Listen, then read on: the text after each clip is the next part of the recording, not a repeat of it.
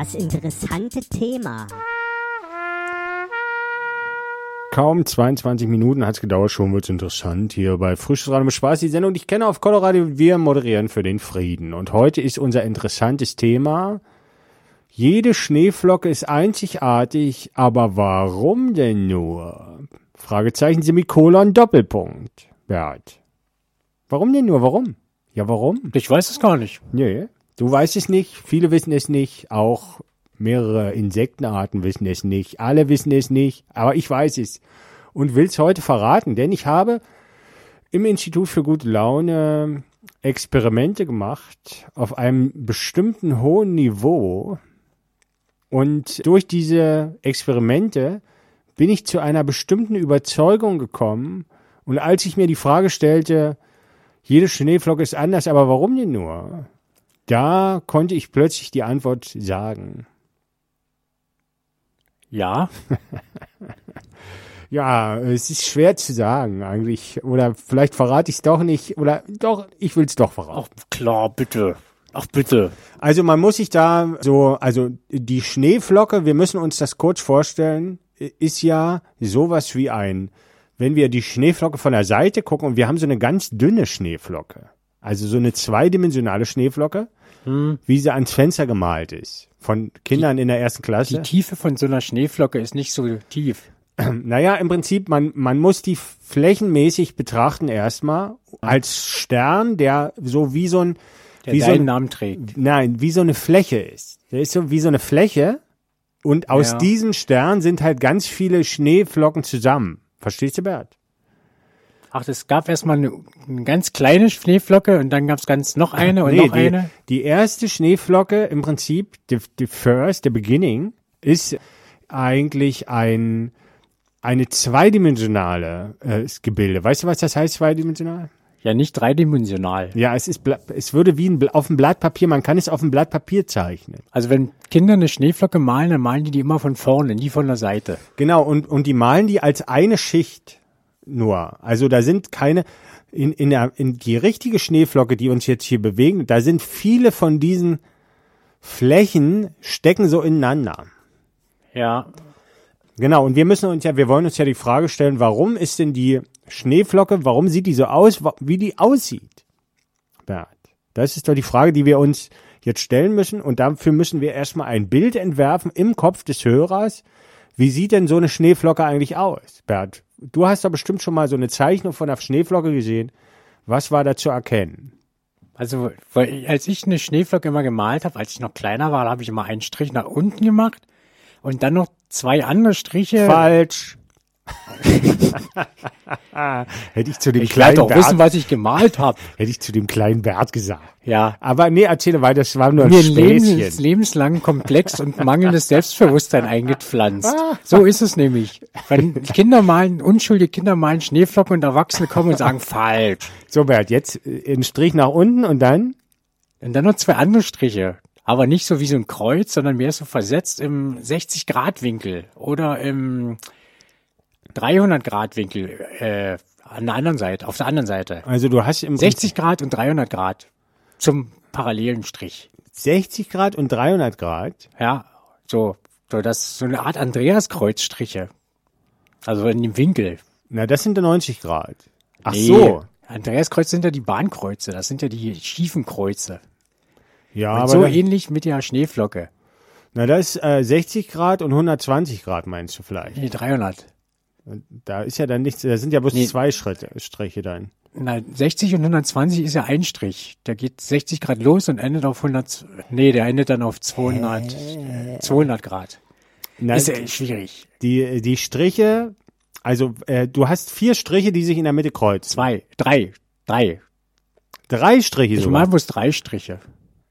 Drei Striche, das ist aber recht Ja. wenig. Ne, ich bin ein fauler Maler. Ich will auch schnell fertig werden. Äh, und diese, die Abstände von den Spitzen von den Strichen sind jetzt unterschiedlich weit. Ja, ja. Also die sind Vom, vom senkrechten Strich ausgehend. ja und die sind unten näher zusammen als an der Seite. Hä? Äh, Na, der Winkel von den die Striche an der Seite, wenn man von der Seite guckt, ist der Winkel größer als äh, der Winkel von unten. Nee, der Winkel ist doch unten dann auch wieder der gleiche. Weil die gehen dann genau durch die Mitte und kommen Also alle gehen, alle drei Striche gehen durch die Mitte, dann müssten alle drei voneinander 120 Grad entfernt sein, dann werden die genau richtig verteilt. voneinander meinst du? Na, der Winkel von in diesen, zwischen, zwischen diesen Hm. Ach, Stra- damit das dann gleichmäßig wird. Na, dann ist es gleichmäßig, weil 360 ist insgesamt Na, oder ich male noch eine vierte rein auf 90 Grad. Auf 90 Grad. Von was denn? Von, von dem senkrechten Strich. Aber wir können es ja auch in Urposition sagen. Also ich male einen von 12 auf 6 nach unten einen Strich. Ja, Dann male ich einen von, sagen wir mal, von 1 auf 7. ja. Dann einen von 2 auf 8. Und einen von 3 auf 9. Aha. Und dann sind die total gleich. Dann sind die gleich. Naja, mach Also vom. Abstand her. Aber so Im sieht doch. 5 Minuten Abstand sozusagen. Aha, und das ist eine Zeichnung von einer Schneeflocke. Nee, ist er noch nicht fertig. Ach so, Dann male ich noch an jedem Strich so einen kleinen Fransen ran. Wie so ein bisschen so spinnennetzmäßig. Ah, so Fransen. Das so- ist ja so interessant. Kleine Fransenstriche. Wie so die Cowboys am Hut hatten manchmal. Ja, und an der Hose. Und an der Hose. Fransenhose. Äh, Ja, genau, Fransen. Ja, Leggings, haben die ja gesagt. Das sagt man ja heute auch noch. Was? Da, die Fransen-Leggings. Die. Leggings voller Fransen. Meinetwegen. So, Bert, jetzt haben wir also Und am vor dem, Ärmel hatten die auch Fransen. vor dem geistigen Auge haben wir jetzt eine Schneeflocke, wie du sie gemalt hast, wie du sie als Kind falsch gemalt hast. ja, Aber es ist ja immerhin, Max, immerhin hast du, hast du den, das Ich- war ja Fantasie. Ich habe damals noch keine Schneeflocke man von soll ja gesehen. das Positive herausarbeiten. Immerhin hast du mit dem Stift das Blatt Papier getroffen. Ja. Das ist ja schon mal was.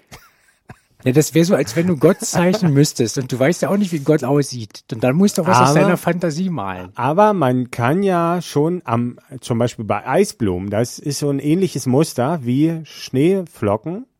Und da bilden sich immer, ich kann es jetzt mal verraten, wie eine Schneeflocke in Wirklichkeit aussieht, also so ein, ein, ein Segment.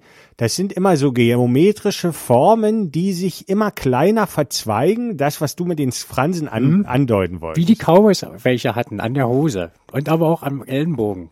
Ja, jetzt ist ja mal gut mit den Fransen. So, und, und da bilden sich also geometrische Formen und der Grundstoff ist Wasser und dieser Grundstoff gefriert dann zu Eis. Ne? Bert, So eine Schneeflocke ist Eis. ist aus Eis. Ist Schnee Eis?